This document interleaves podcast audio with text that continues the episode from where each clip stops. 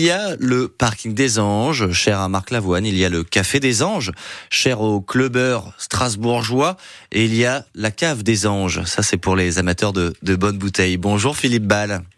Bonjour Hubert. Vous êtes caviste à, à Fortsfeld dans le Bas-Rhin. Meilleur caviste du Grand Est et quatrième au concours du meilleur caviste de France en, en 2020. Philippe, on va se balader euh, et découvrir les, les, quelques bouteilles que vous nous proposez. Mais avant cela, tenez oui. juste le concours, le concours du meilleur caviste. Ça se déroule comment? Eh bien, euh, tout d'abord, on avait une présélection euh, en ligne. Mmh. Donc je dirais les, les 40 euh, plus rapides et les meilleurs ont été sélectionnés pour euh, la demi-finale qui s'est passée euh, en Champagne. Et, et, après on n'était plus que 8 pour la finale qui s'est déroulée à, à Bordeaux. D'accord. Et là, la, la finale, c'est quoi? C'est la dégustation? C'est la dégustation à l'aveugle? Enfin, Vous n'êtes pas onologue une nouvelle fois, Philippe Vous êtes caviste. Alors ça, ça consiste oui. en quoi? Alors, euh, caviste, ben c'est nous on fait un petit peu le, le lien entre le, le vigneron, son terroir, mmh. et puis nos clients on essaie de mettre en avant les, les bouteilles qu'on a sélectionnées au, au, préalable et de faire découvrir à nos, à nos consommateurs. Donc c'est comme ça que ça se déroule le concours? Vous êtes mis en situation, en condition? Alors oui, bon, la, la, finale, on va plutôt parler de la finale. Ça s'est déroulé en, en, cinq, en cinq étapes, pardon.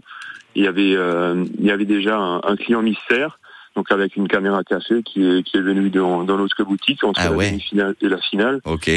Après, euh, sur place à Bordeaux, on avait euh, des dégustations à l'aveugle de cinq, euh, cinq références, cinq liquides. Mmh. Après, on avait une mise en situation aussi.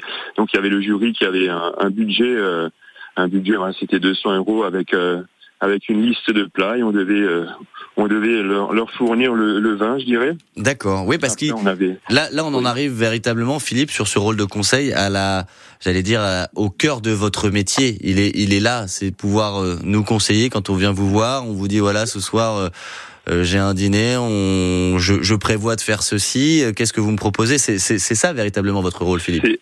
C'est véritablement ça. On est caviste conseil, donc le, le client vient chez nous dans la boutique. Voilà, ce soir chez les bouchers à la reine, qu'est-ce que tu nous proposes? Voilà, mm -hmm. je suis invité chez un copain qui aime le Bordeaux. Fais-moi découvrir une ou deux pépites et puis euh, et puis c'est parti. En période estivale, je vous mets déjà en condition, Philippe, mais à partir de la fin de semaine et à partir de la semaine prochaine, vous allez entendre beaucoup. Euh, J'ai un barbecue avec des potes. Euh, Est-ce que euh, voilà, qu'est-ce que vous nous conseillez avec avec la chipot ou la merguez? Ça risque d'être ça, ah. je pense. Alors qu'est-ce bah évidemment, je vais partir sur l'Alsace. Ah voilà. Il faut il faut qu'on mette en avant notre vignoble. Et, euh, et, si c'est beau, euh, apparemment, à partir de demain, il va faire beau, donc euh, on va partir sur sur un petit rosé. Ok. Un petit rosé sur le barbecue, un rosé d'un copain, Olivier Berger, à, à Saint, à, Mittelvire, pardon. D'accord. Qui, qui se boit frais, mais pas trop. Il faut toujours boire les vins pas trop froids. Sinon, okay. euh, ça on... peut cacher pas mal d'arômes. On met des glaçons voilà. ou pas dans le rosé, Philippe? Non, non, non, non, surtout pas. Voilà, ouais, j'ai, voilà, il y a eu une réaction épidermique là, j'ai bien vu là. Là, j'ai, là, ouais, j'ai fait la boulette.